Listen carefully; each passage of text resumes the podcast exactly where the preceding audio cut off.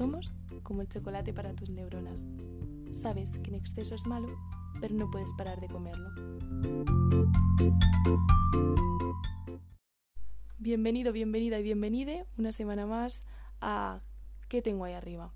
Tu podcast de confianza donde no venimos a hablar ni de tu calvicie ni de tu ceguera, sino de todas esas cosas que ocurren en tu cabeza.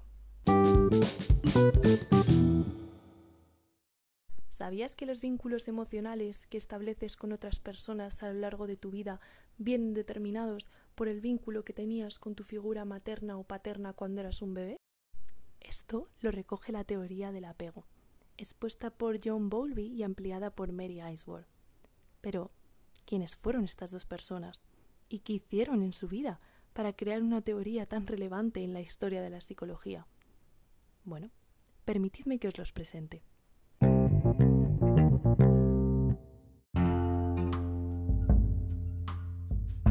Mary como John nacieron en fechas muy cercanas. Ella lo hizo en 1913 y él en 1907. Sin embargo, mientras John nació en Londres en el seno de una familia de clase alta, Mary lo hizo en Ohio, en una familia de clase media. Esto ya marca una diferencia en su infancia, ya que la de John estuvo influenciada por la escasa aparición de sus padres en la misma y por su crianza entre niñeras e internados. John Bowlby comienza su trayectoria profesional en el Colegio Naval de Dartmouth. Después se gradúa en Psicología y Ciencias Naturales en la Universidad de Cambridge. Por su parte, Mary ingresa en la Universidad de Toronto en 1939, donde consigue doctorarse en Psicología del Desarrollo. Más tarde comienza la Segunda Guerra Mundial, en la cual ambos se van a ver involucrados. Al finalizar la guerra, John comienza a ser director de la clínica Tavistock en 1950, trabajando como consultor de salud mental de la Organización Mundial de la Salud.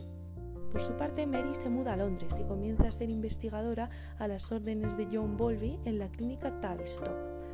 Aquí es donde postulará la teoría del apego. A pesar de no haber acontecimientos muy relevantes ya en la vida de John Bowlby, sí los hay en la de Mary, pues se trasladó a Uganda, donde terminó su primer estudio longitudinal y unos años más tarde en la Universidad de Johns Hopkins de Baltimore terminó su segundo estudio longitudinal. Finalmente, John Bowlby fallece en 1990 en Escocia. Por su parte, Mary fallece en 1999 en Virginia, en Estados Unidos.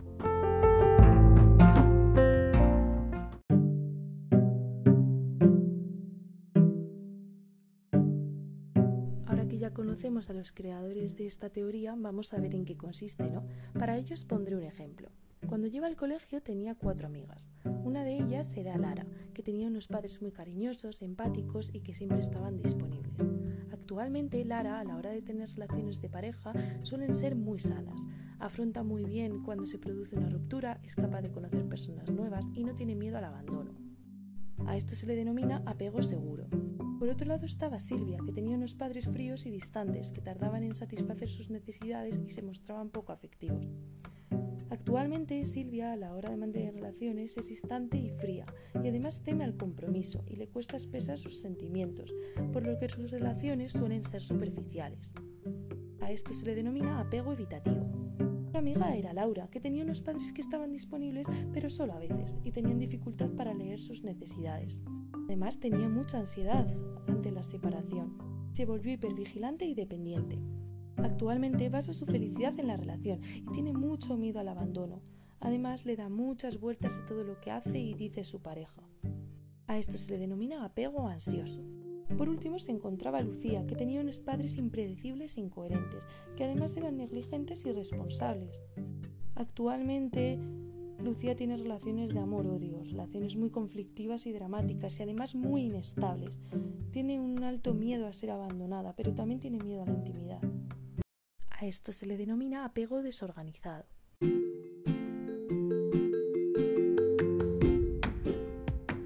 Lo que incluyó Mary fue la situación extraña, una técnica para evaluar el apego infantil. Pongamos un ejemplo. Nos cogen cuando somos apenas bebés y nos meten en una sala. Lo que van a hacer es someternos a distintos estímulos y a la vez hacer que aparezca nuestra madre persona extraña para ver cómo interactuamos con ambos y cómo nos relacionamos. Esto ayudará a estudiar el tipo de apego que desarrollamos.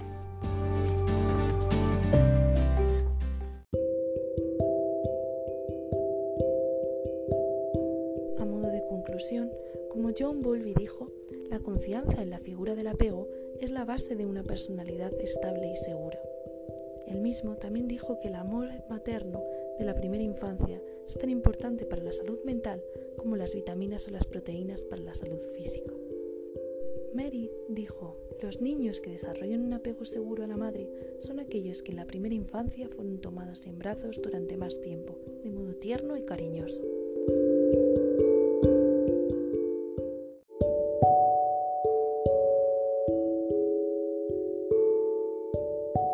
Espero que todo esto os haya ayudado a entender un poco más los rasgos de vuestra personalidad y cómo ha influido el vínculo con vuestros padres cuando erais pequeños en ella.